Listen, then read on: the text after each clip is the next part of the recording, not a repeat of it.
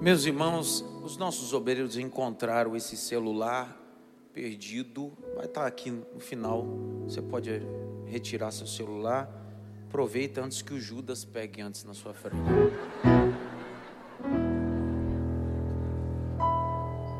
Oxe. Se na igreja que Jesus pastoreava de 12 tinha o Judas, é o cálculo básico: 24, 2 Judas. 36, 3 Judas.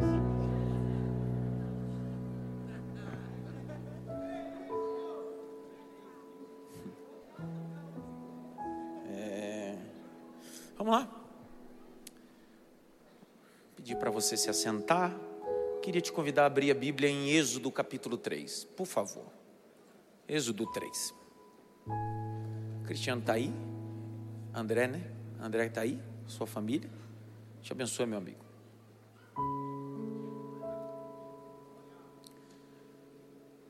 Ah, Êxodo 3.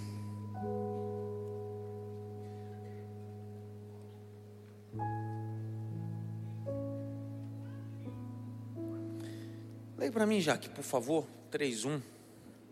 Moisés apacentava o rebanho de Jetro, o seu sogro, sacerdote de Midian.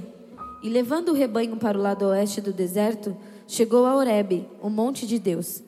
Ali Para. o anjo Volta o verso 1. Pega a caneta, levanta a caneta aí, meu irmão. Levanta. Que é isso, irmão? Levanta a caneta, irmão. Sim, bem alto. Tiver alguém do seu lado sem caneta, levemente. Faz assim, ó. Tumf. Só para ele entender. Entendeu? Eu respeito todo segmento. Tem lugar que te dá flor ungida, saco de sal. Aqui você recebe a caneta para anotar a mensagem. Não precisa escrever. Não. Circula a palavra apacentava. Apacentava. Apacentava. Circule na sua Bíblia. Apacentava. Depois circule a palavra levando. Circule a palavra levando.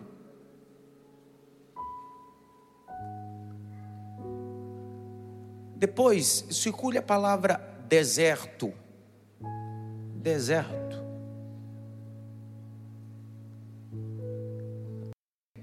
Oreb. Lê o verso 2, Jaque. Ali o anjo do Senhor lhe apareceu numa chama de fogo. É claro que o anjo tem que aparecer lá. Claro. Você não precisa forçar nada, é só ler o verso 1. Aonde ele está? Onde ele está? Está no texto, onde ele está?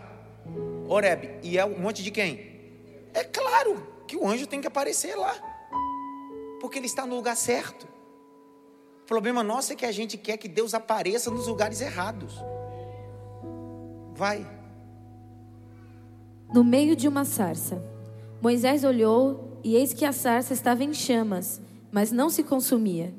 Então disse consigo mesmo: Disse o quê? Consigo mesmo. Pegue a caneta e circule essa expressão. Consigo mesmo.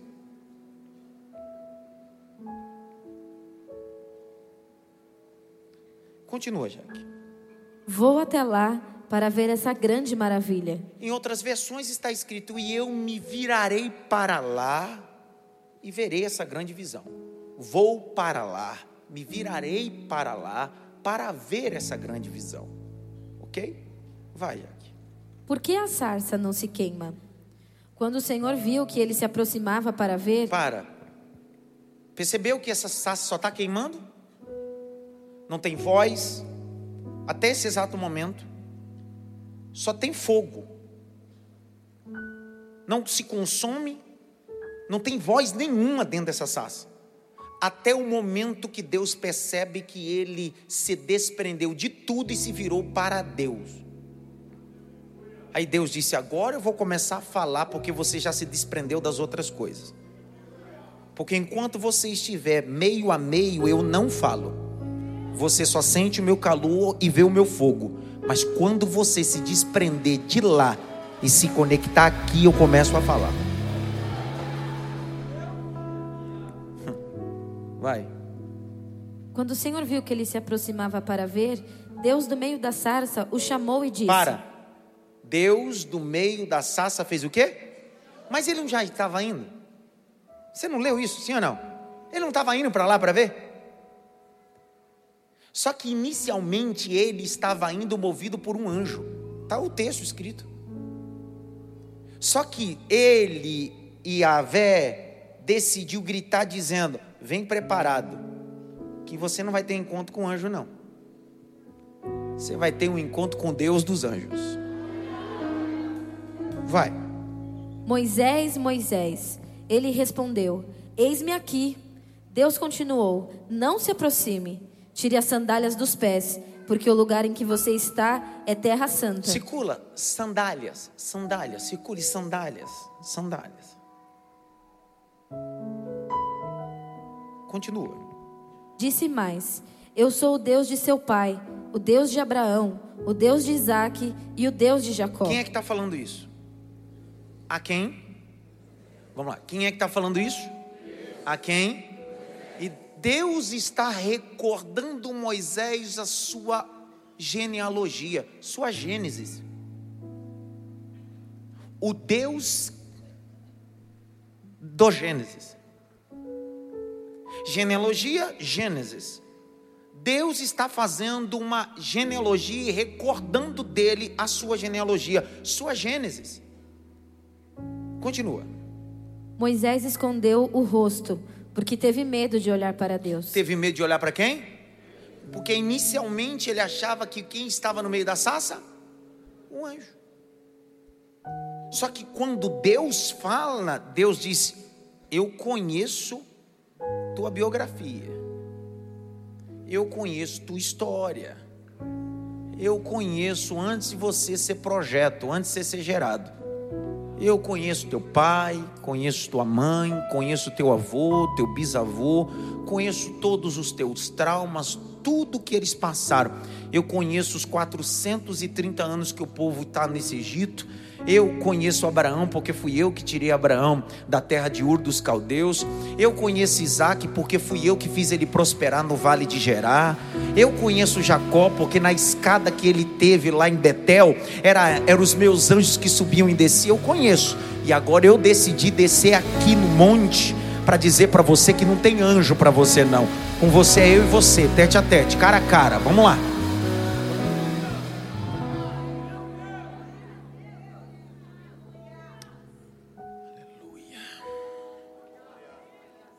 O verso 7. Lê, lê, lê, lê, vai, vem. Então o Senhor continuou: Certamente vi a aflição do meu povo que está no Egito, e ouvi o seu clamor por causa dos seus feitores. Para. E ouvi o seu? Deus disse: O meu povo está com aflição, com sofrimento, e ouvi o seu clamor. Nas entrelinhas, eu não sei se você vai entender, mas não tem problema, porque existem informações que você vai digerindo ao longo do tempo. Eu também sou assim. Se você não entender agora, você vai digerir, porque a informação vai chegar para o teu córtex cerebral. Uma hora dessa a gente consegue digerir. O que Deus está dizendo para Moisés é o seguinte: você é resposta de oração desse povo. Eu vou levar você e vou levantar você. Você é resposta de oração. Esse povo está clamando e você vai entrar como resposta. A gente precisa entender que nós somos resposta de oração para ambientes para famílias, para estados, para nações, para ruas, para bairros. Eu sou resposta de oração para ambientes. Eu não sou o Deus do ambiente, eu sou a resposta de oração, porque Deus decidiu me levar como resposta dele a um local, a uma família. Isso é lindo. Levante a mão direita assim bem alto. Bate pelo menos em três mãos assim, você é resposta de oração.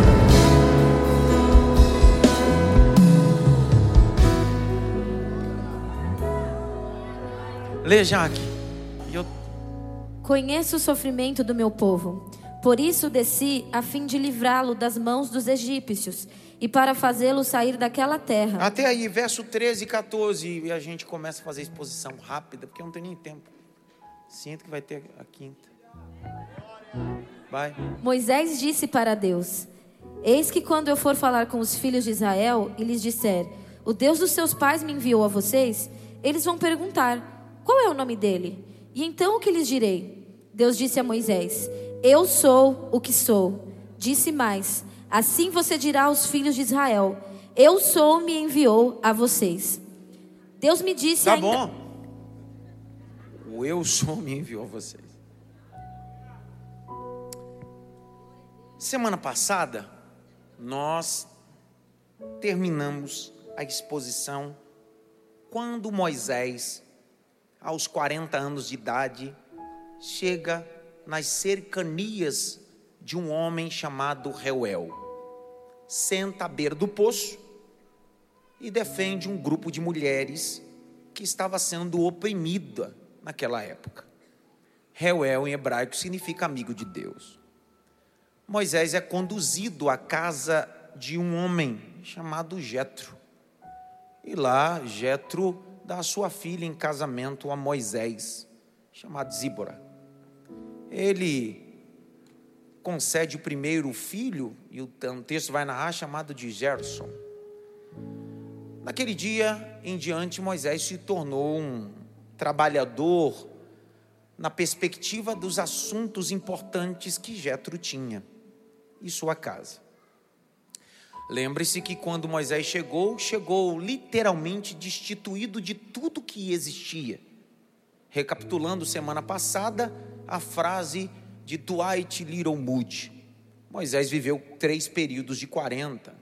40 anos no Egito achando que era alguém e agora ele está na casa de Jetro para viver os 40 anos, Deus mostrando para ele que ele é um ninguém, para que se manifeste o último período de Moisés, os últimos 40, que ele vai passar no deserto, aonde Deus vai usar um ninguém para a glória do seu nome. Legal. Moisés recebe uma incumbência. Ele nunca tinha manuseado um cajado na vida. Moisés, segundo o texto de Atos dos Apóstolos, a síntese que Estevão faz sobre este homem, este homem era habilidoso, e não só habilidoso, mas ele trabalhava com espadas, com armamento, entendia sobre a perspectiva militar, foi preparado para isso. Ele estava acostumado com tudo isso. Só que de repente, quando ele chega na casa de Jetro, Jetro não dá para ele uma espada. Não. Espada ele tinha no Egito. Jetro dá para ele um cajado. No Egito, ele era o cara. Na casa de Jetro, o Jetro diz para ele: "Você vai cuidar das minhas ovelhas". Imagina o primeiro dia que Moisés sai para cuidar de ovelhas. Ele tinha expertise disso? Possivelmente sim, possivelmente não, a discussão não é essa. Mas eu fico imaginando o primeiro dia, ele com um bando de ovelhas, com um pedaço de madeira na mão, dizendo: O que, que eu faço com essa miséria?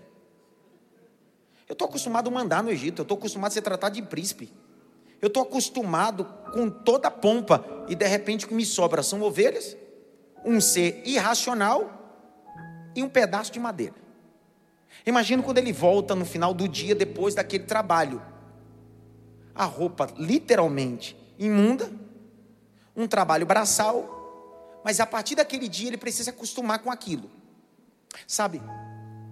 Às vezes Deus nos leva a ambientes que a gente não quer estar, mas são necessários.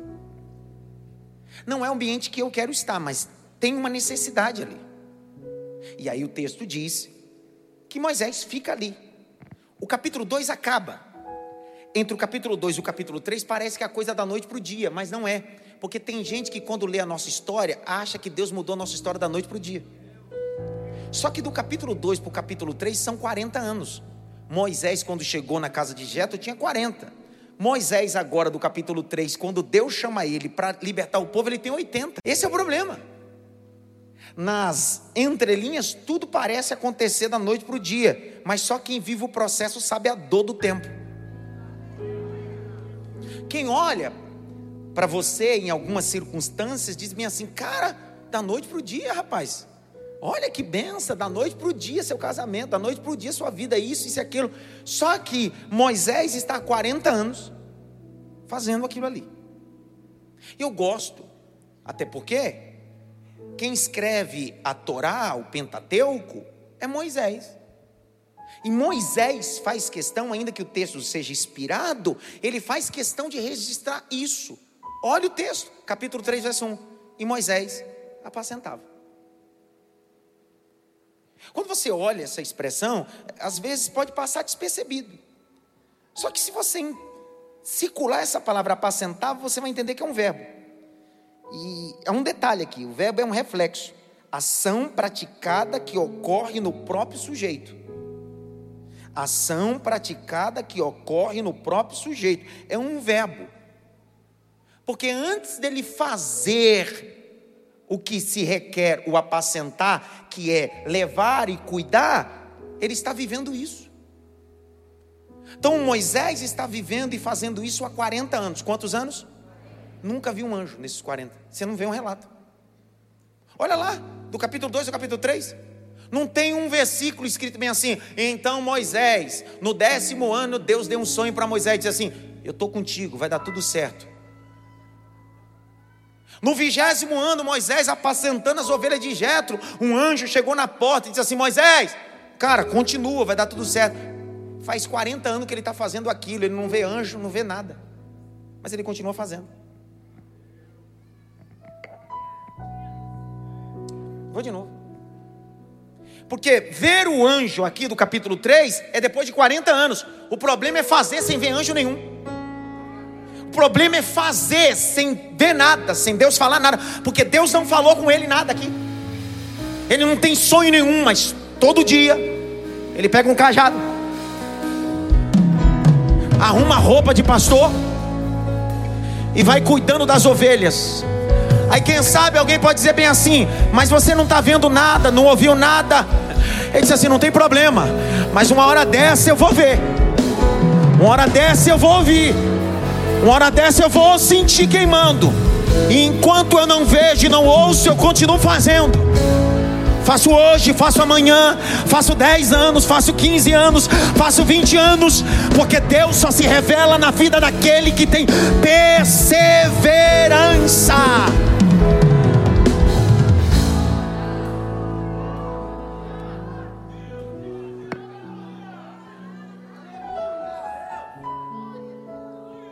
Você já viu uma receita de bolo? Já viram ou não? Já experimentou bater a, a massa? Como é diferente. Ô Moisés, está fazendo a mesma coisa durante 40 anos e não viu nada, pessoal. Isso é importante a gente entender. Moisés não teve nesses 40 anos nenhuma experiência epifâmica.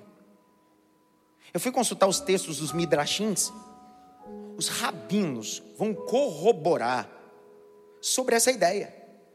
Que durante 40 anos o Eterno decidiu não se manifestar a Moisés, mas Moisés decidiu fazer sem Deus se manifestar.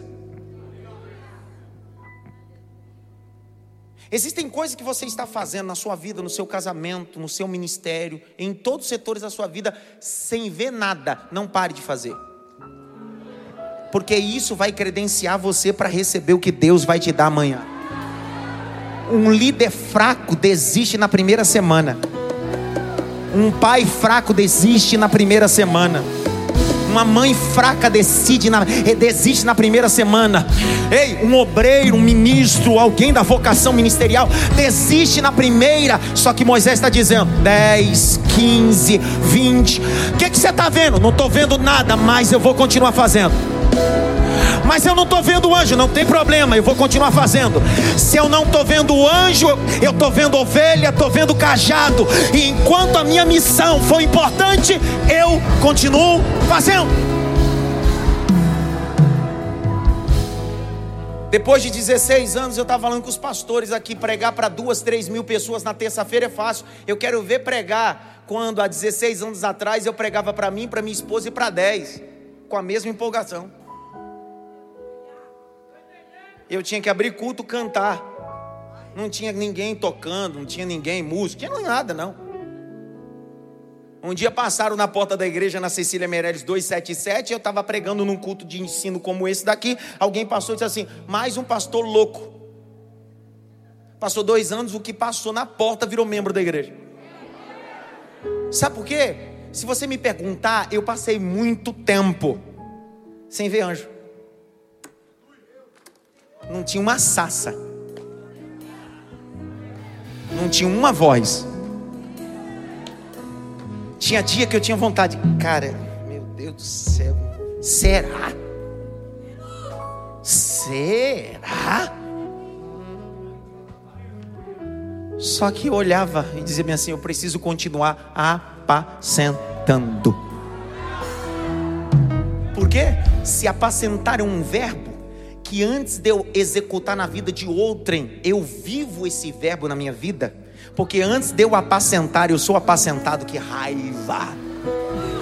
Por isso que Moisés está começando a ideia do texto tão da vulgata latino, da língua portuguesa, mas do hebraico, porque a palavra apacentar traz a ideia de alguém. Antes de eu fazer para outrem, eu já recebi. Moisés está dizendo: Eu não estou vendo, mas ele cuida de mim. Não estou vendo, mas ele cuidou de mim. Era para mim estar tá morto. Era para Faraó ter me matado, mas Deus me abriu uma porta na casa de Reuel. Deus me abriu uma porta na casa de Jetro. Hoje eu sou casado com Zípora. Moisés, quando voltava para casa, olhava Gerson e dizia bem assim: Não era para mim ter nada, mas pelo menos eu já tenho uma família e já é tudo. Eu não estou vendo ele, mas eu estou vendo a benitude dele. Estou liberando essa palavra. Eu não estou vendo o anjo, mas eu estou vendo a graça dele. Eu não estou vendo fogo, mas estou vendo a misericórdia dele.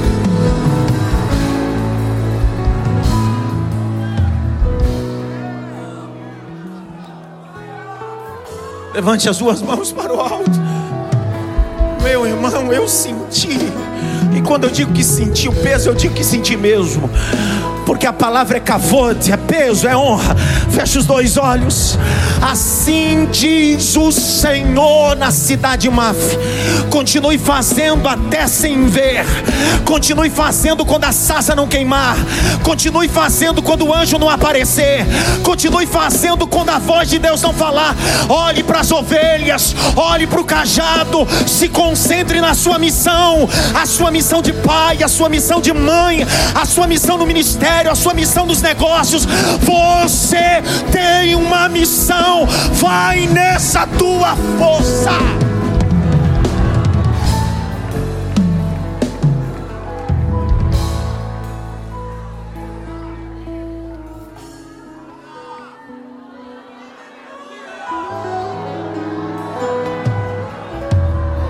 Vagninho é fazer naqueles dias que ninguém vê é fazer naqueles dias que não tem ninguém, não tem plateia, não tem ninguém para bater palma, não tem ninguém. Ele passou 40 anos, Deus tratando o eco de Moisés. Por quê? Porque o que Deus ia dar na mão de Moisés é muito grande, e gente com ego, muito ego, soberbo, não pode receber coisa grande. Então Deus está dizendo: durante 40 anos você vai cuidar de ovelha, vai livrar a ovelha, vai defender do lobo, do leão, e não vai ter ninguém para bater palma para você. Moisés, no dia que que você liderar o meu povo, é do mesmo jeito, não espere aplauso. Eles vão te criticar, eles vão murmurar contra você, mas como 40 anos eu fiz, eu vou continuar, eu vou continuar te apacentando.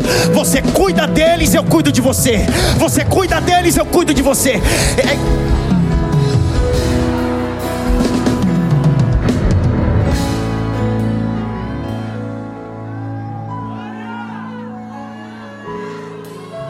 Cledson, se o verbo apacentar é um verbo reflexo que traz a ideia de alguém, antes de eu dar para outrem, eu vivo isso, a ideia é isso, Deus está dizendo. Moisés se conscientizou. Moisés apacentava. Cá para nós. Cá para nós, cá para nós. Onde a liberdade do Espírito opera, dê liberdade para que a mensagem possa encontrar lugar na tua alma essa noite. Mas cá para nós. Quantas vezes na terça, ou no culto na igreja que você congrega, depois de um daqueles cultos, que a mensagem veio, que a presença desceu, você diz, cara, agora vai mudar meu casamento, agora vai mudar minha família, meus filhos, agora vai mudar minha vida econômica, vai mudar tudo. quando você chegou em casa? Chegou no trabalho? Chegou na empresa? Do mesmo ou pior? Só que Moisés está escrevendo. Eu continuei fazendo. Rodolfo, eu continuei fazendo. Eu continuei fazendo. E apacentava. E apacentava. E apacentava. e apacentava, e apacentava, e apacentava, e apacentava, e apacentava. Pessoal, olha para cá. Você sabe que o salmo, o terrilim, salmo, que é o salmo, o terrilim de 23, é de Davi, o salmo do pastor. Ele vai usar a expressão roi. Roi é meu pastor. Roi é meu pastor. O salmo está dizendo: O Senhor é meu roi, meu pastor. Roi traz a ideia duplo sentido. Primeiro sentido, meu guia, e segundo, meu amigo próximo.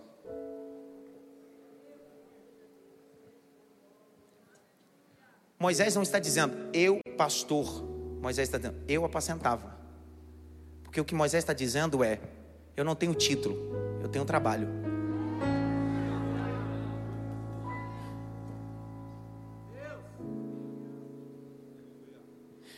Quem está escrevendo isso mesmo? Quem é, pessoal?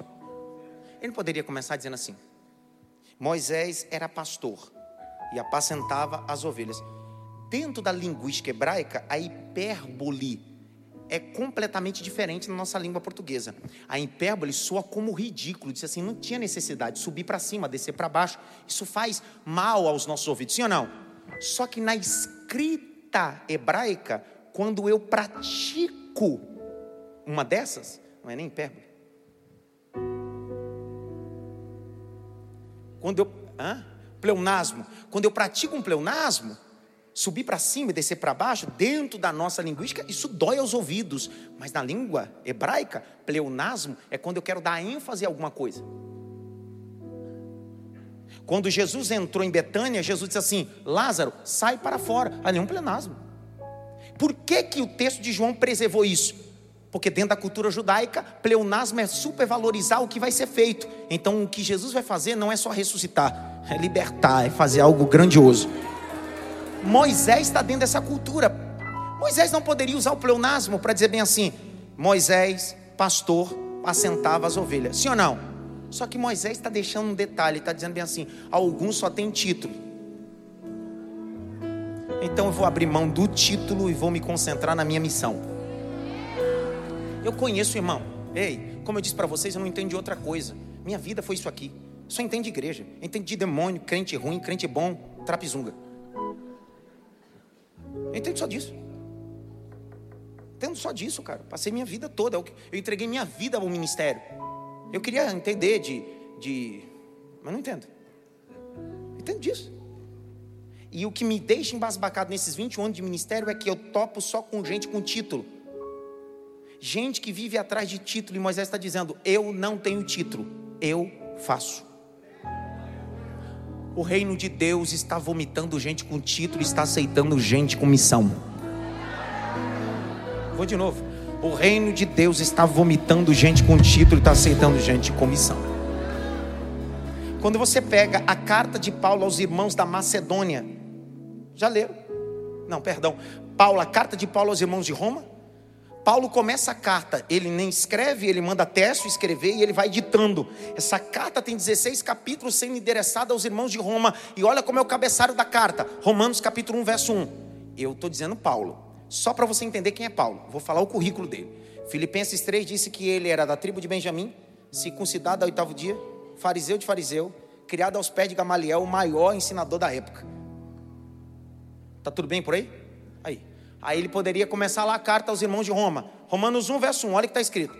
Paulo disse: Teste, pega o, a pena, pega o tinteiro, começa a escrever. Paulo, vírgula.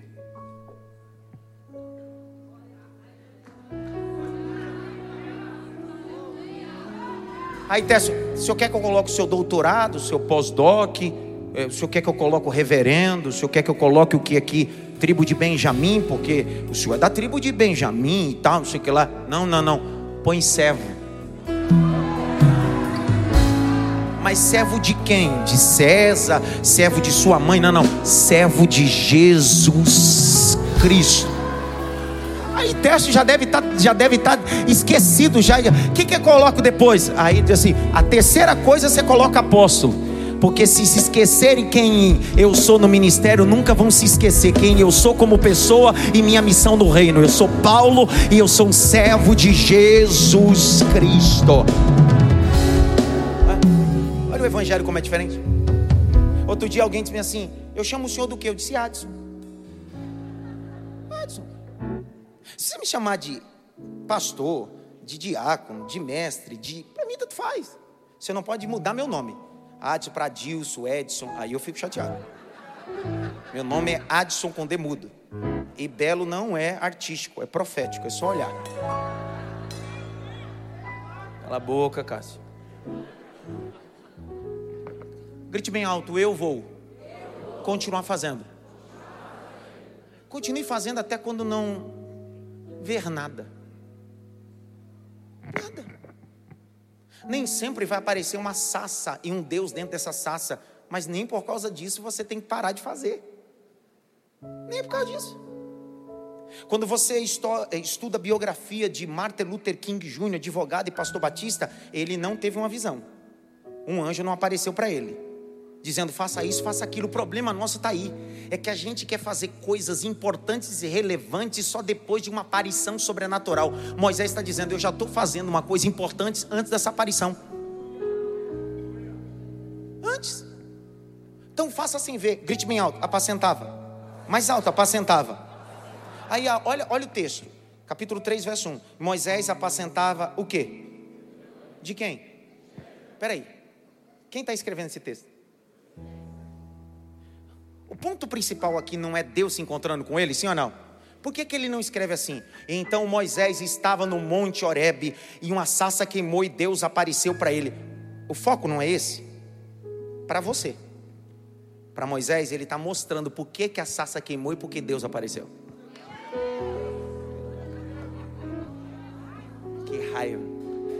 Moisés está sendo detalhado, nós chamamos isso de crítica textual. Moisés está dando detalhes, ele está dizendo assim: algumas pessoas querem ver a sassa queimar, querem ouvir Deus chamar, mas não querem cuidar daquilo que é dos outros por muito tempo. Moisés está há 40 anos cuidando das ovelhas de quem? Moisés está há 40 anos cuidando das ovelhas de quem? Há 40 anos atrás, aquele grupo de ovelhas que ele recebeu não são mais as mesmas. Quantas experiências ele viveu naquele primeiro rebanho?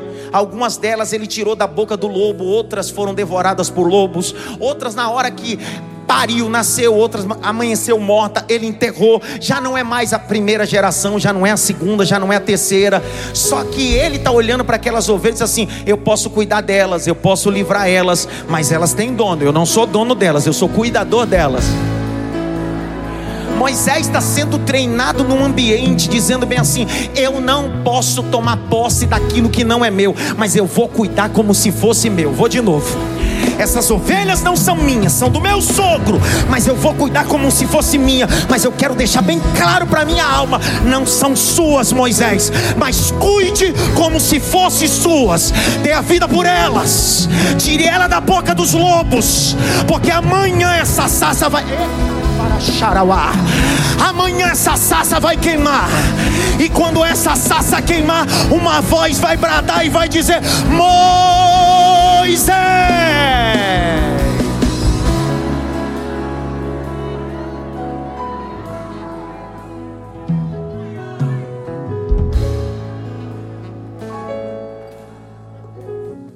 Bajuladores têm prazo de validade.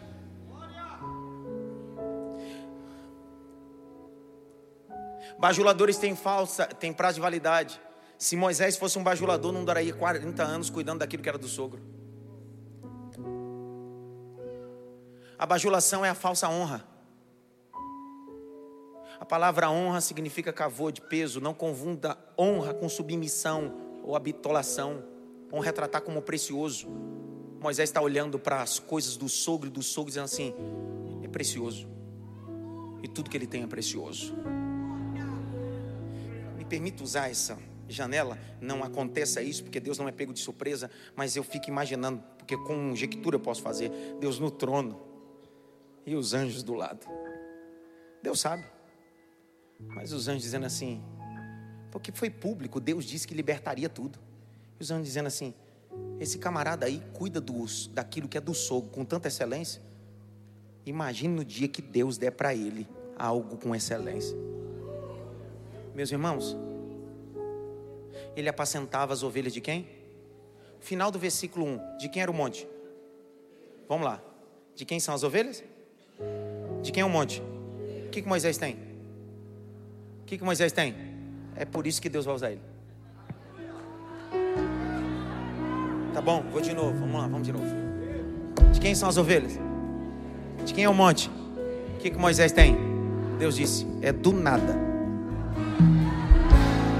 É a partir daquilo que você não tem, porque até o cajado que você tem é do seu sogro. As ovelhas que você tem é do seu sogro. Quando você saiu fugido, você não levou nada do Egito. Chegou na casa de Jetro sem nada, mas você veio com as ovelhas do teu sogro aqui veio habitar no meu monte, e é neste lugar que eu vou te entregar o meu tudo. Vou, te, vou liberar essa palavra. Eu vou te entregar o meu tudo, Moisés. Eu vou te entregar o meu tudo. Eu só vou ler, ou não, a Jaque vai ler. Moisés apacentou durante 40 anos as ovelhas do seu sogro e nunca disse que era dele. Ele nunca disse as ovelhas são minhas, ele não usou uso capião.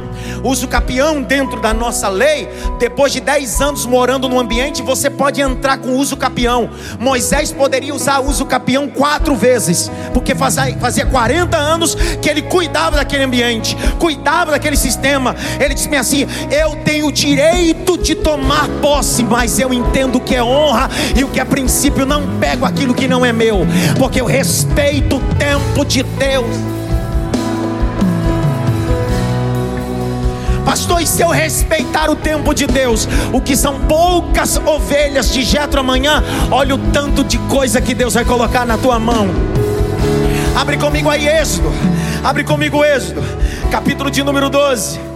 Aleluia. Êxodo 12, 37 a 38. Leia aí, Jaque. Era só um homem que apacentava um pouco de ovelhas no Horebe. Um dia Deus disse: Agora, olha o que eu vou entregar na sua mão. Leia, Jaque. Assim os filhos de Israel partiram de Ramsés para Sucote. Eram cerca de 600 mil a pé, somente de homens, sem contar mulheres e crianças. Saiu também com eles um misto de gente, ovelhas, gado, muitos animais. Vai. E assaram pães sem fermento da massa que levaram do Egito, pois a massa não tinha levedado, porque eles foram expulsos do Egito. Não puderam deter-se e não haviam preparado para si Vai. provisões. Ora, o tempo que os filhos de Israel habitaram no Egito foi de 430 anos. Vai. Aconteceu que ao final dos 430 anos, nesse mesmo dia, todos os exércitos do Senhor saíram da Vai. terra do Egito. Esta noite será dedicada ao Senhor, porque nela os tirou da terra do Egito. Esta é a noite do Senhor, que todos os filhos de Israel devem comemorar Vai. de geração em geração. O Senhor disse a Moisés O e Senhor Arão. disse a quem? Moisés e Arão. O Senhor disse a quem? É o mesmo Deus que falou com ele no capítulo 3, quando ele apacentava um grupinho de ovelhas. É o mesmo Deus que está dizendo: agora você vai apacentar 600 mil homens, fora mulheres e criança. O historia- historiador Flávio José vai dizer que saiu 2 milhões de hebreus. Presta atenção, era só um homem com um pedaço de madeira na mão, cuidando um pouquinho de ovelhas. Deus disse: Moisés, eu não vou mudar a ferramenta, a ferramenta continua a mesma. Você não precisa de espada, você precisa de cajado. Mas agora, olha o tamanho dessa multidão, vai cuidando daquilo.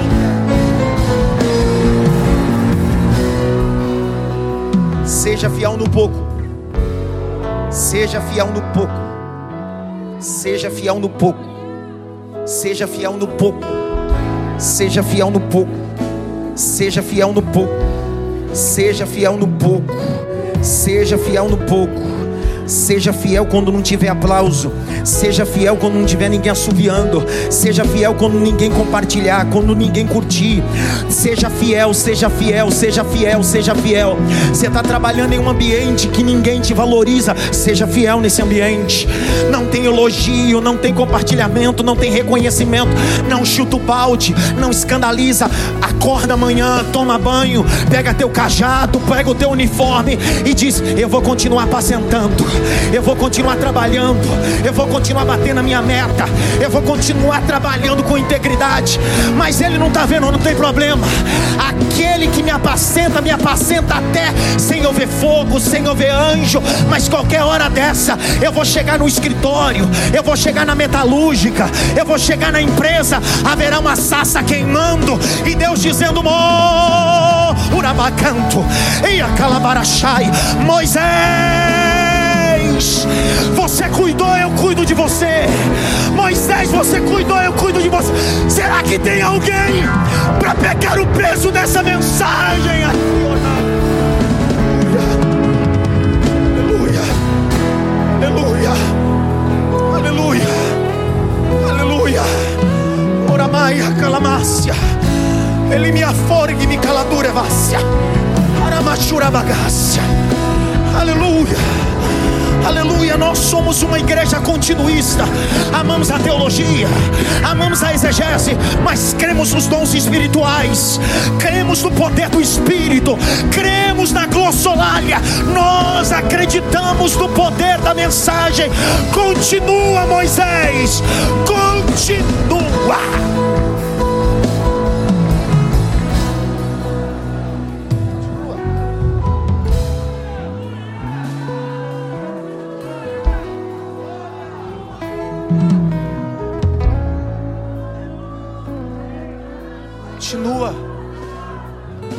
Toque pelo menos em três, assim. Continua.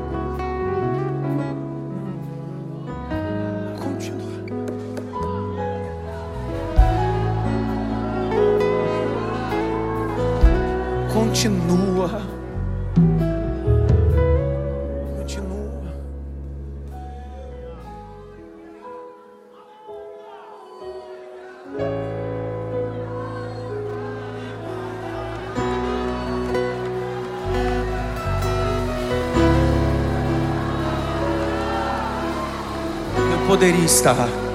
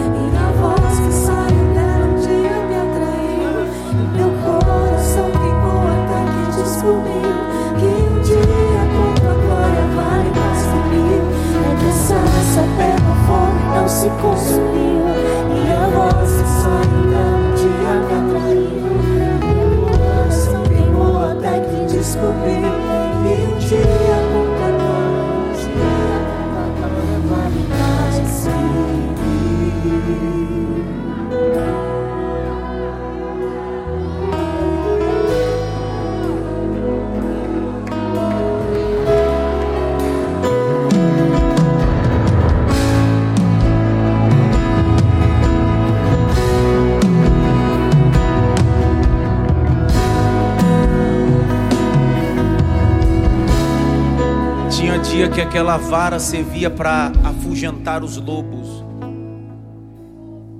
Tinha dia que aquela vara servia como instrumento para guiar o rebanho. Mas tinha dia que aquela vara para Moisés virava apoio para lágrimas. E não é forçar texto. O escritor aos Hebreus disse que antes de Jacó morrer, ele se apoiou em sua vara. E apoiando, pois, Jacó em sua vara. Mas é a mesma que vai tocar no mar amanhã.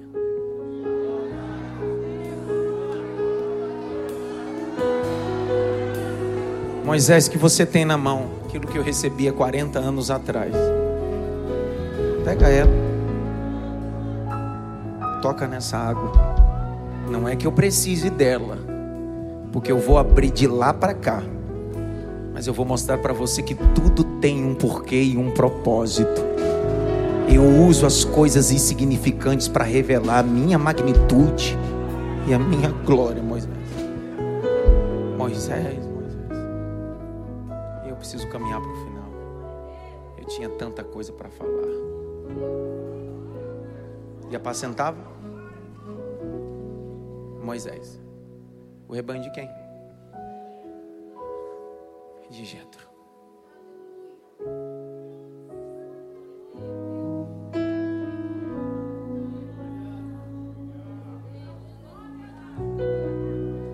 Sabe? Quando eu digo que esses 40 anos tratou o coração de, de Moisés, é só você ler na escrita. A escrita vai revelar que o coração de Moisés está tratado. Ele não é um cara centralizador. Ele não é um cara soberbo que atrai a fama para. Não, Moisés não é. Porque os 40 anos preparou ele para isso. Na escrita você vê isso. Quando ele propõe dizendo: apacentava o rebanho de Jetro, meu sogro. Na continuidade ele vai botar um detalhe que está no texto. E levou o rebanho até Horebe, monte de Deus. Presta atenção. Eu pedi auxílio para minha professora de língua portuguesa. A Jacre é, é professora de língua portuguesa, uma das melhores na minha opinião. E eu, porque trabalhar na perspectiva do texto original é maravilhoso. Mas quando eu fui lendo o texto original e descobri que essa palavra tem todo o vínculo com a transliteração e a tradução de São Jerônimo, eu disse: peraí, não é possível. Porque olha o capítulo 3, verso 1. E levando o rebanho, grite bem alto: levando. Levar é um verbo, trazer também é um verbo. Olhando pela superfície, parece tratar-se da mesma coisa: levar e trazer. Só que tem uma adenda importante. Quem traz, traz para si. Agora, quem leva, leva sempre para outrem. Moisés não está trazendo as ovelhas, Moisés está levando as ovelhas. O que Moisés está parafraseando é o seguinte: eu nem sei o que vai acontecer no ambiente sacerdotal, mas eu já sou um sacerdote de ofício. Porque sacerdote não traz, sacerdote leva do povo para Deus.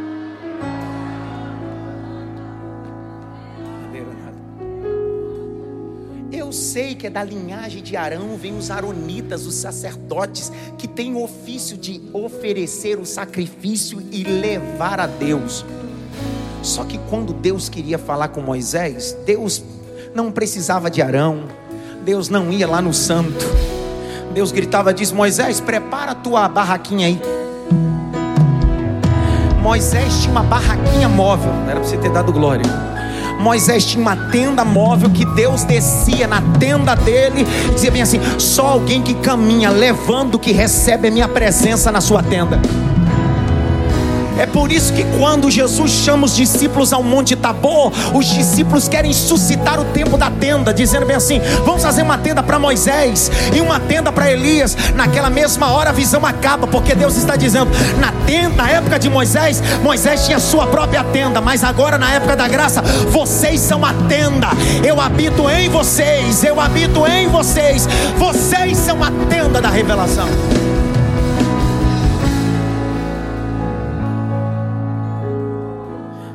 Traz, traz até aqui.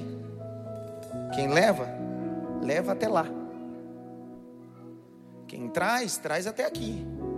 E quem leva, leva até lá. Mas ele está dizendo: Eu não estou trazendo até aqui. Estou levando até lá. Durante 40 anos, e nesse dia ele disse assim: Eu estou levando. Só que ele vai continuar levando levando o povo até a terra que mana leite mel. E eu termino. Grite bem alto. Deus é tremendo. Olha o verso 1, lê, Jaque, por favor, e eu vou fechando. Moisés apacentava. É. Semana que vem.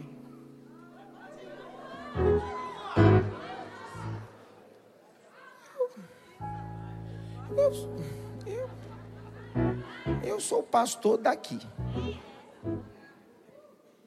Só se Deus me matar. Então não tenho a mínima pressa de correr com assunto nenhum. Quando eu vou pregar numa igreja visitar, eu tenho que derramar tudo, que eu não sei se eu vou voltar. Agora aqui. Então eu vou continuar esse negócio semana que vem. Eu, eu, já disse para vocês, mas eu me lembro um dia desse que estava pregando a irmã, acabou o culto, a irmã disse assim: Pastor, o senhor parece aquele apresentador de televisão. Eu imaginei, cara, que ela ia me comparar. Pô, Jô Soares, inteligente. Silvio Santos, um grande comunicador. Eu disse: Quem? Quem? Aquele lá da. Eu falei: Da onde? Ela disse: O João Kleber. Eu disse, mas por que, irmão? Que o senhor fica esse negócio, para, continua, não sei o que ela. Aí eu não entendi se foi um elogio ou uma crítica. Você já assistiu as séries que você fala, cara, vai acabar hoje? O, o autor e o diretor dizem assim: ainda tem um resquício para a semana que vem. Já assistiu os filmes da Marvel? Quando você acha que acabou, aí tem mais um extra. É a mesma coisa, era para acabar hoje. Por isso que esse negócio de usar Deus em tudo, ó, Deus falou comigo, Deus falou comigo. Você não ouviu um momento eu falando que Deus falou comigo que acabava hoje. Porque uma vez você falou, você vai ser refém daquilo que você fala. Então Deus não falou nada comigo. Eu estou fazendo exposição e não vou acabar hoje. Ah!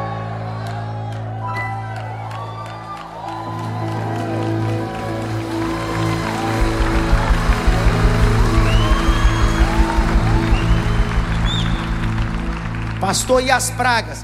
É melhor tu ficar nessa área, pensa aqui. Quando entrar na praga, tu vai querer voltar para a saça. Então vai sentindo prazer desse ambiente. Encontra que maravilha. Quando eu chegava, ó, oh, uma praga chegando aí na tua casa. Aí vai, o sangue de Jesus. Porque não se esqueça, Deus não tirou o povo do Egito antes da praga. Deus mandou praga com o povo no Egito. Então Deus não vai lhe poupar do ambiente de praga. Deus vai lhe poupar da praga, mas do ambiente de praga não. Então vai curtindo a sarça, Moisés. Glória. Entendeu? Dá uma olhadinha pelo menos para ter assim. Dá uma glória aí para disfarçar.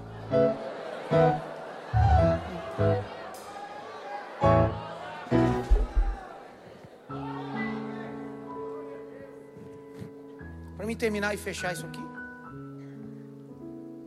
Moisés fazia o quê? Ninguém sabe mais, pelo amor de Deus. Moisés fazia o quê? De vez em quando? mesmo sem ver.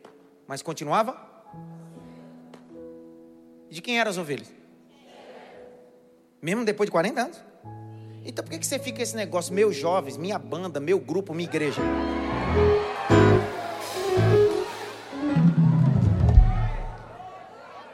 Não tem nada aqui, para de ser idiota, cara. Passou o senhor disse, vou dizer de novo, para de ser idiota, besta, tu não tem nada, cara. Tu não tem igreja, tu não tem jovem, tu não tem discípulo, tu não tem banda, tu não tem coral, tu não tem nada, é tudo dele, por ele, para ele, são todas as coisas. Isso é bobo, cara.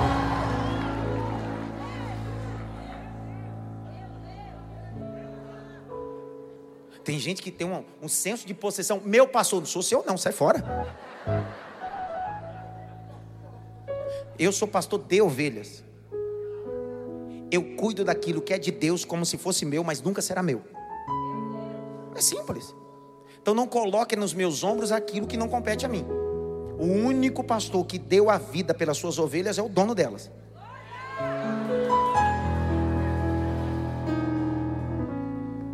Ninguém fala nada agora. Esse é o problema. Você vai colocando na conta dos outros e nas costas dos outros aquilo que o outro nunca quis ser. Tudo bem que tem uns pastores que querem esse título, né? Minha igreja. Deu vontade de falar. Né?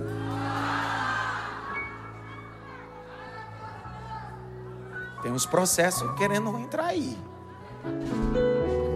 Um dia Jesus olhou para Pedro e disse assim: Eu conheço você, Pedro. Você é sanguíneo, colérico. Vem cá, Pedro.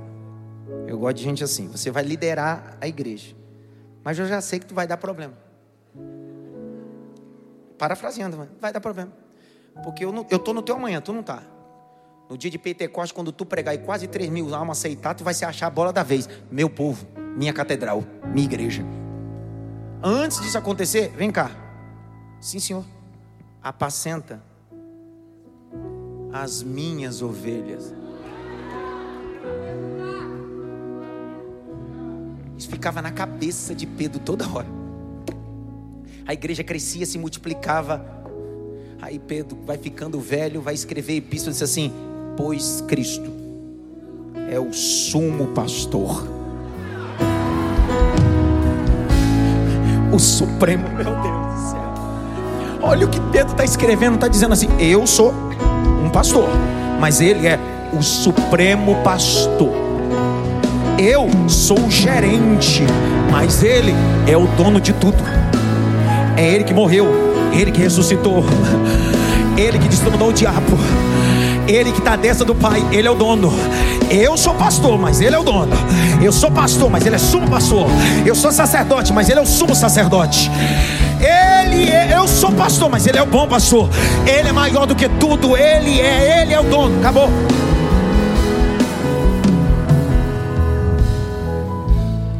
Você não é minha propriedade, nem quero.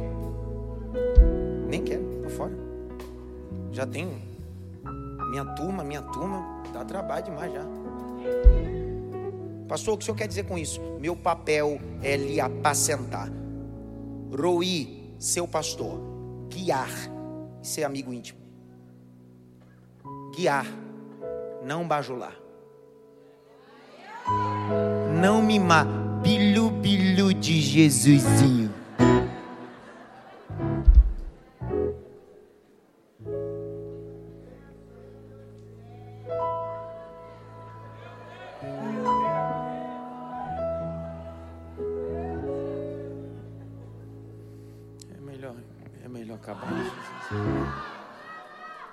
gente que pela primeira vez. A pessoa vai achar: esse pastor é louco. É mesmo. Posso te contar uma história, sim ou não? Eu visitei Roma. E quando eu estive em Roma, eu, eu estava nos sepulcros de São Calixto. E eu tive um momento importante com um pastor de ovelhas e um grupo de ovelhas. Ele estava dizendo como é a perspectiva de cuidar de ovelhas, não só na Europa, mas no Oriente Médio.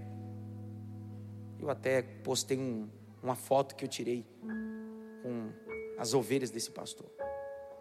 Ele estava conduzindo ali pelos monumentos de São Calixto. Já era um relato histórico, mas eu fiz questão de perguntar e ele me afirmou. Você sabe por que às vezes o pastor tem aquele cajado que tem uma envergadura na ponta, é para puxar a ovelha pela garganta.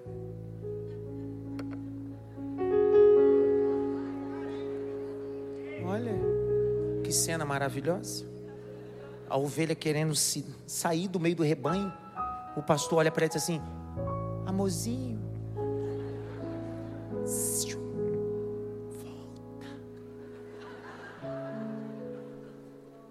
Você sabe que no reino animal, os dois animais mais teimosos, você sabe quais são, né? É a ovelha e o jumento. Por isso que Jesus nos comparou ovelha, e quando você não quer ser ovelha, ele monta no jumento. Aí o pastor pega aquele velho e põe no pescoço dele e faz assim, dá um tranco. Quem está olhando do lado de fora diz assim: para que isso? Paulinho não pastoreava a igreja, agora ele pastoreia. Uns aqui não liderava nada, eram liderados. Aí dizia bem assim: precisa puxar desse jeito? Agora eles querem pegar o cajado e dar no quingo da ovelha. Falei, calma, filha. Calma, calma, vá devagarzinho agora. Agora sou eu que falo. Puxe devagar. Só que quando a ovelha começa a desgarrar, o pastor vai cumprir o texto de Lucas 15, ele vai deixar as 99 e vai atrás. Só que lá no texto poético, parabólico, omitiu um, um pedaço. Pergunta-me qual foi a omissão? Porque o texto diz que ele encontrou a ovelha e colocou a ovelha onde? Só que para colocar a ovelha nos ombros existe um processo. O cajado, o pastor quebra as patas dianteiras da ovelha. Quebra. Que, quebra!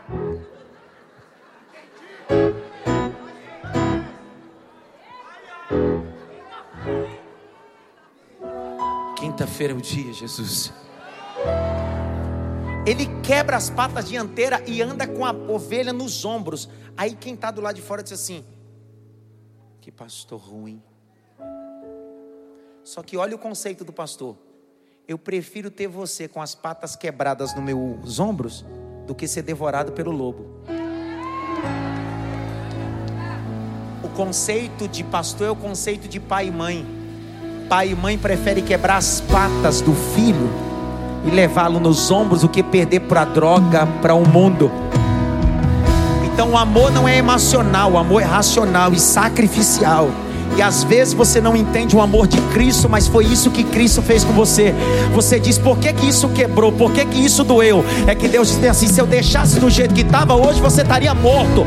Mas eu preferi quebrar a empresa eu preferi quebrar algumas coisas, porque só assim você andaria nos meus ombros. Tá doendo, mas está nos meus ombros. Tá doendo, mas está nos meus ombros. Vou de novo. Tá doendo, mas está nos meus ombros. Não tem problema. Eu não quero que ninguém entenda, mas amanhã a cicatriz do cuidado estará ali. Ele cuidou de mim. Jesus é o meu bom pastor.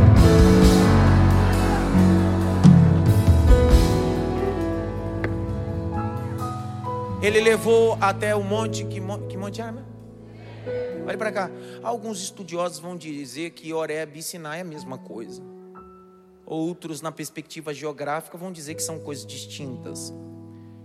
Sinai é o ponto, ambiente. Oreb é uma região montanhosa. Faz tudo parte do mesmo ambiente. Mas o Sinai era o endereço onde Deus se manifestava para alguns estudiosos. Outros, Oreb. Mas uma coisa eu sei. Moisés saiu aquele dia de manhã e foi para o Horebe. Para o monte de Deus. E o Horebe é ambiente de transição. Vou de novo. Horebe é um ambiente de transição. Tudo bem. Horebe é aquele ambiente de transição. Toda vez que você vai para Oreb, você acha que é o fim, mas Deus disse: aqui vai ser o seu começo. Quantos anos ele está naquele lugar? Quantos anos fazendo a mesma coisa? 40 anos. Mas um dia ele acorda e diz bem assim: hoje eu vou para o endereço é diferente. Para onde você vai, Moisés? Eu vou no Oreb. Cansei. Faz 40 anos que eu estou esperando e eu vou nesse Oreb. Eu vou nesse Oreb. Oreb é o quê? É monte de Deus. Eu vou lá. Por quê? Porque eu sei que Oreb é ambiente de transição. Eu vou só citando e você vai dando glória como foi entendendo. E vou terminando a mensagem. Pastor, por que, que Oreb é ambiente de transição? Vamos lá, vou citando. A Bíblia diz em 1 Reis capítulo 19.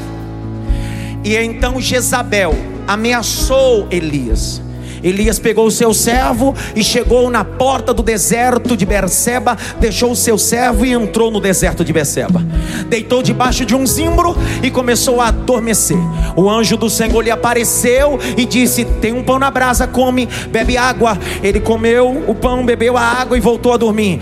Deus, através do anjo, disse bem assim: Dá mais água para ele, dá mais pão para ele. E ele comeu, bebeu, e o anjo disse: Levanta, porque a tua caminhada é longa. Aí olha o que diz o capítulo 19, verso 8: E caminhou Elias até o monte Horebe caminhou Elias até o monte Horebe, mas ele não ficou na montanha, ele decidiu: vou entrar na caverna, e ele entrou na caverna. Aí a Bíblia diz: e veio um terremoto, Deus não estava no terremoto forte, Deus também não estava no vento forte. Veio labareda de fogo, saraiva, Deus também não estava. Estava, pois, Elias dentro da caverna no Horebe. Veio um vento suave. É o mesmo vento e a mesma voz que falou com Moisés e gritou: Elias, Elias, Sai dessa caverna no Horebe, porque você não vai morrer no Horebe. Eu vou te usar para ungir rei Jeú e vou te usar para ungir Eliseu no teu lugar. Horebe é lugar de recomeço. Horebe é ambiente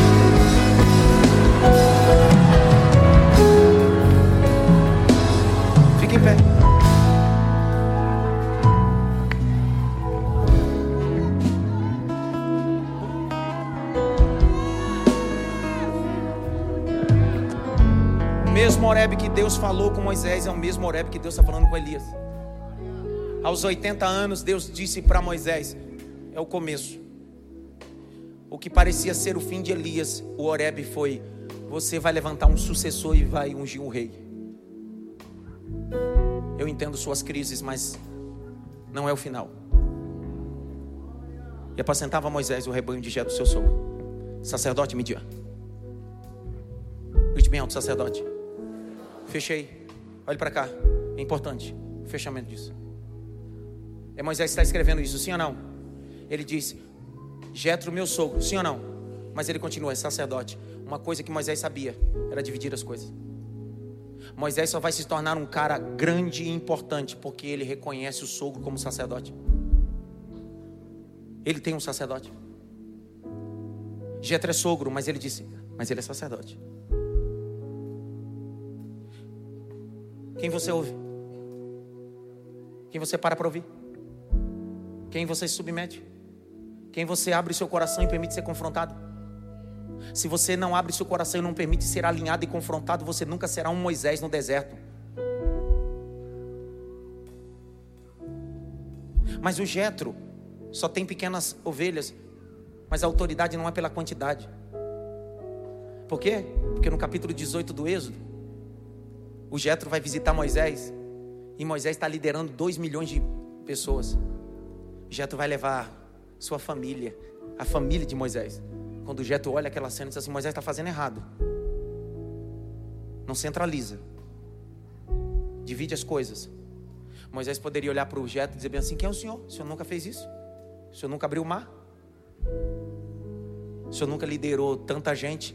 Só que o texto está escrito assim no capítulo 18. E ouviu, pois, Moisés Jetro.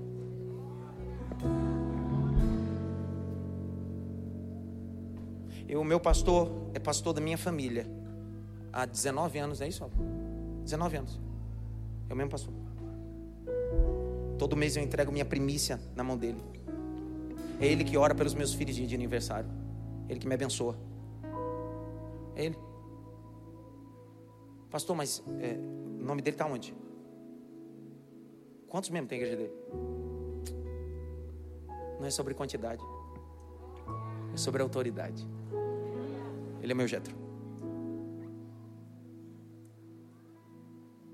Só pode liderar quem se submete à liderança. É assim que eu quero que acabe essa mensagem. E apacentava Moisés o rebanho de Jetro, seu sogro, sacerdote em Midian, no Horebe. De quem é o monte? Fica tranquilo. Continua fazendo. Curva a cabeça.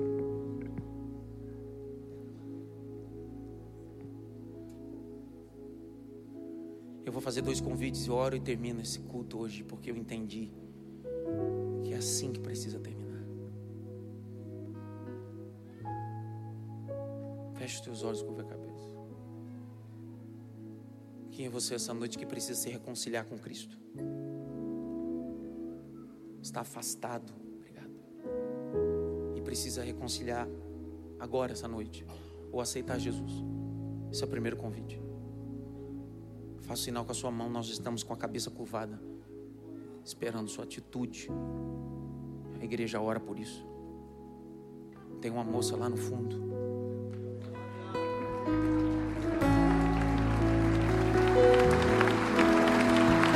Continue com a cabeça curvada, celebrando, mas orando. Continue intercedendo por isso.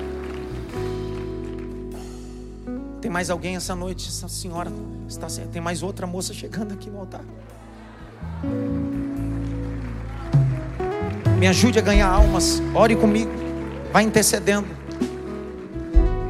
Pessoas precisam confessar. Pessoas precisam publicamente declarar: Eu quero voltar, eu quero me reconciliar.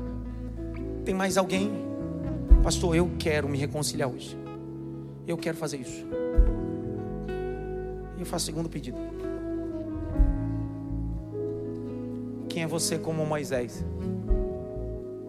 Tem mais outra moça se reconciliando a Jesus aqui. Aleluia. Bendito seja o Evangelho.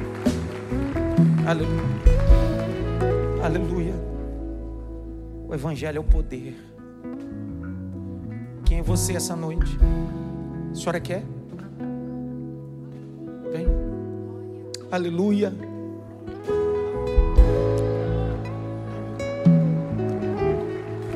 A senhora veio de Porto Seguro, mas conheceu o seguro forte que é Jesus. Jesus é seu seguro Segundo pedido, eu preciso orar a terminar. Dê isso é importante. Quem é você como Moisés? Que está fazendo, fazendo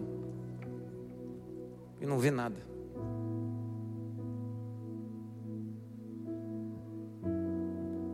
E, e antes dessa mensagem você estava nutrindo um sentimento, vou parar de fazer. Lutar pelo meu casamento, os meus filhos, projetos, etc. Mas essa mensagem veio ao seu encontro. Continue apacentando. Continue fazendo mesmo sem ver. E você precisa de força para continuar fazendo. Eu não estou lhe prometendo que amanhã pode acontecer alguma coisa. Esse pedido é Saia do seu lugar e venha receber força para continuar fazendo. Se você precisa de força para continuar fazendo, venha. Eu preciso orar. Venha, venha, venha. Venha, venha. Isso é para crente mesmo. Para crente, vem, vem. Vem. Não precisa nem aplaudir, vai vir muita gente. Vem. Vem. Vem. Pastor, eu preciso de força. Tá feia a coisa, pastor. Eu tô querendo parar com esse negócio. Esse negócio de família não é para mim, pastor. Esse negócio de casamento não é para mim. Esse negócio de profissão não é para mim. Esse negócio de ministério não é para mim. Esse negócio, pastor, cansei, não vejo nada. Faço, faço, faço, faço, faço. Só que Deus soprou a sua mensagem para nós e disse: continue fazendo. Se não tiver anjo, faz. Se não tiver fogo, faz. Se não tiver voz, faz. Por quê?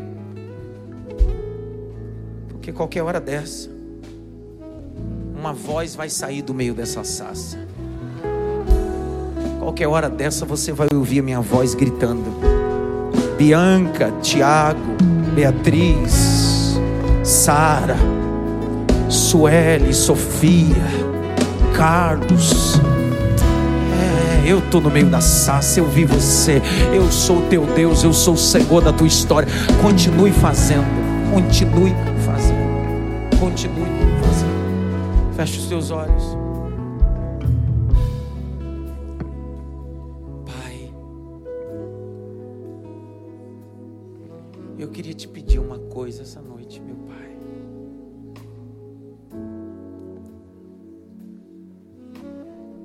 No Horebe de Elias, o Senhor não estava naquele fogo, o Senhor não estava naquele terremoto o Senhor estava em uma voz mansa, suave. Tem dia que o Senhor manda terremoto como Filipos. Tem dia que o Senhor manda fogo como Carmelo. Mas tem dia que o Senhor fala sussurrando no Horebe. Sussurra na alma desses teus filhos.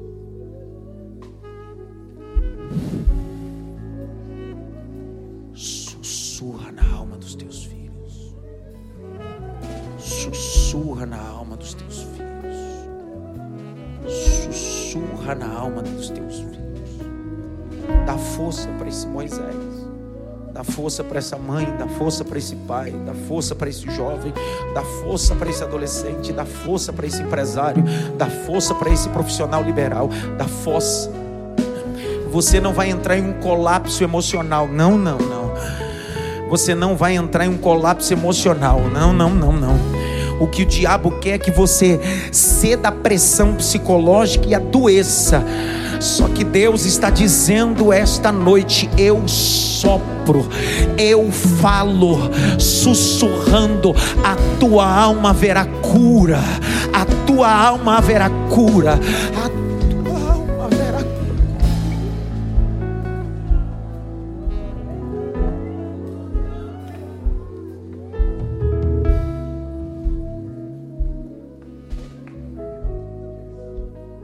Faço o que tenho que fazer e dou a benção, mas preciso fazer isso.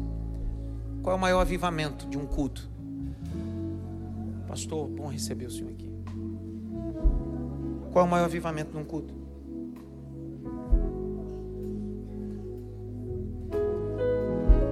Existe um profeta na antiga aliança chamado Abacuque. Qual é o nome dele?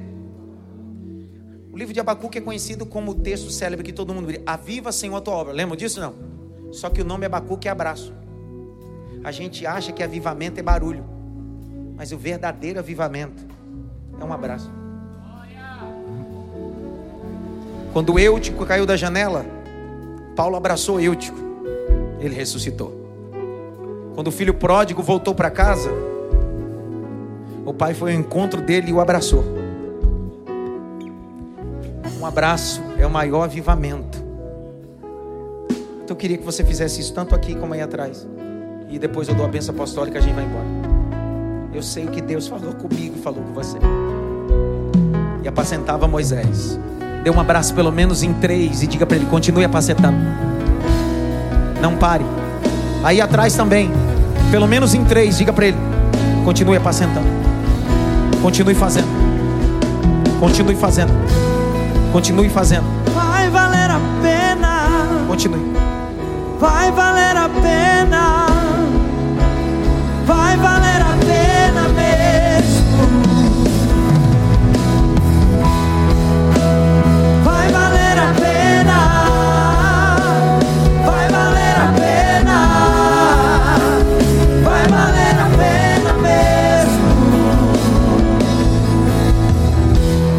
Enquanto você vai se colocando no seu lugar, eu vou falando isso, fechando, dando a benção.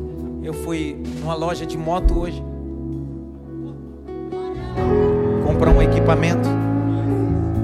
O moço que me atendeu, afastado da igreja. Eu sou muito avexado, eu tinha muita coisa para fazer hoje. Eu tinha que vir para o escritório liberar algumas coisas, conferir outras coisas em vários departamentos, tanto na editora, no ITEPA e nas coisas da igreja. Mas eu fiquei ali, uns 20 minutos batendo papo com ele. Você sabe por que ele estava afastado? Teve dois abortos, duas percas de dois filhos. Eu perdi três. E no segundo que ele perdeu, em meia conversa, ele disse assim: o que eu queria era só alguém para me abraçar, alguém para me acolher. E não o fizeram. O bebê dele nasceu, tem nove meses ou é sete meses. Mas ele se queixou para mim, não da exegese, nem da homilética. Ele disse que eu queria era só ser assistido nesse momento de dor. Estamos como a igreja de Éfeso, uma boa ortodoxia, mas temos dificuldade com a ortopraxia. Temos uma boa teologia, mas uma má prática de uma boa teologia. Falamos muito bem de amor, mas temos dificuldade em amar. Levante as duas mãos. O verbo reflexo. Eu faço porque eu estou vivendo. Eu apacento porque Deus me apacentava. Que a graça do nosso Senhor e Salvador Jesus Cristo, o grande amor de Deus Pai, a consolação e a união do Espírito Santo, seja com todos, não só agora, mas para todo sempre. Deus te abençoe.